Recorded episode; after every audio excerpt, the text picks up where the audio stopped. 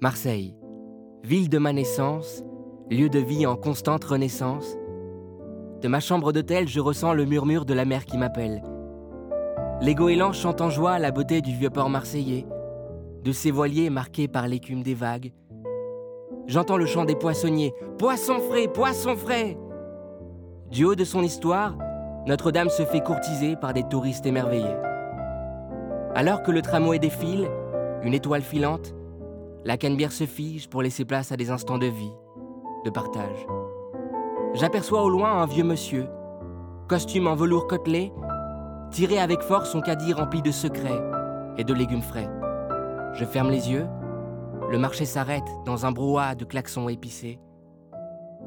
Une bande de jeunes en survêtement est assise sur le rebord du métro d'à côté. Ils ne savent ni pour qui ni pourquoi, mais ils sont là toute la journée. Similaire à un mammifère, roi des océans, le roucasse blanc domine par ses maisons d'été. Gan Eden, plus connu sous le nom de rue Paradis, je rentre dans un bus quand au moment de payer, le chauffeur me dit Je n'ai pas de monnaie. Je lui demande que faire. Il me répond ainsi Écoutez, restez près de moi, et s'il y a un contrôleur, je lui dirai.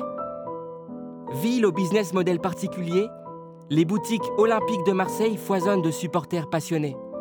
Direction le panier. Je m'invite chez Étienne, institution à ne pas rater, avec comme menu pizza anchois ou fromage râpé. Légèrement éméché par un goût rosé, la beauté d'une jeune femme m'attire. Méditerranéenne, teint légèrement bronzé, deux mèches blondes parfaitement séparées, aveuglée par le flot de sa veste jaune, au moment de l'accoster, un ange, elle disparaît. Que ce soit la pointe rouge, les gouttes, les docks, la criée ou la belle de mai, dans sa surprenante poésie, Marseille ne cesse de me faire rêver. Allez Marseille, même si à chaque fois Paris vous met une grosse raclée, ne changez surtout pas.